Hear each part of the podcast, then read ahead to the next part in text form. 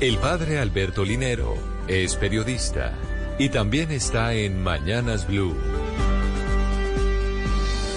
7 de la mañana, 17 minutos. Nos hemos acostumbrado a repetir algunas afirmaciones que son presentadas y asumidas como verdades. La fuerza de la repetición las impone y nadie se atreve a criticarlas ni a dudar de ellas. Terminan siendo mitos modernos, es decir, explicaciones no comprobadas ni demostradas científicamente de algunas realidades.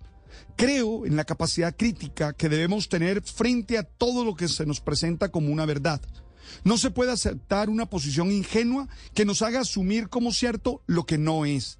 Ya ni siquiera basta con que alguien diga que su afirmación está amparada por un estudio científico. Se requiere entender quién hizo el estudio científico, en qué circunstancias y si ha sido rebatido o no. No olvidemos que para un estudio siempre hay otro estudio. Por ejemplo, en estos días he estado atento a un artículo de los profesores José A. Morales, quien es investigador científico en enfermedades neurodegenerativas de la Facultad de Medicina de la Universidad Complutense de Madrid, y de Conchi Liglo, investigadora de patologías visuales de la Facultad de Biología de la Universidad de Salamanca.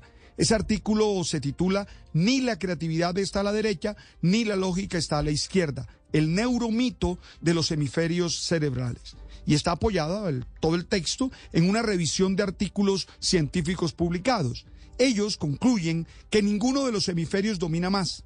Ambos funcionan desde la simetría, lo que hace que un hemisferio se implique más que el otro, pero ambos funcionan de manera coordinada. Ellos quieren demostrar o desmontar el mito que se ha formado en torno al tema por personas que convierten esto en un negocio. Y dicen que para desarrollar una habilidad artística, por ejemplo, hay que trabajar en el hemisferio derecho y terminar realmente siendo un fraude. Pero también están interesados en que los niños no sean víctimas de estas teorías que no están amparadas científicamente y que terminan encasillándolos. No tengo ninguna duda de que la formación tiene que ser integral. El desarrollo de los niños y las niñas corresponde no a una sola parte del cerebro. Y esto implica conocer bien cómo logran cómo lograr que ellos puedan desarrollar todas las habilidades que tienen. Aprender a cuestionar estos mitos nos lleva a ser más dueño de nosotros mismos. Estás escuchando Blue Radio.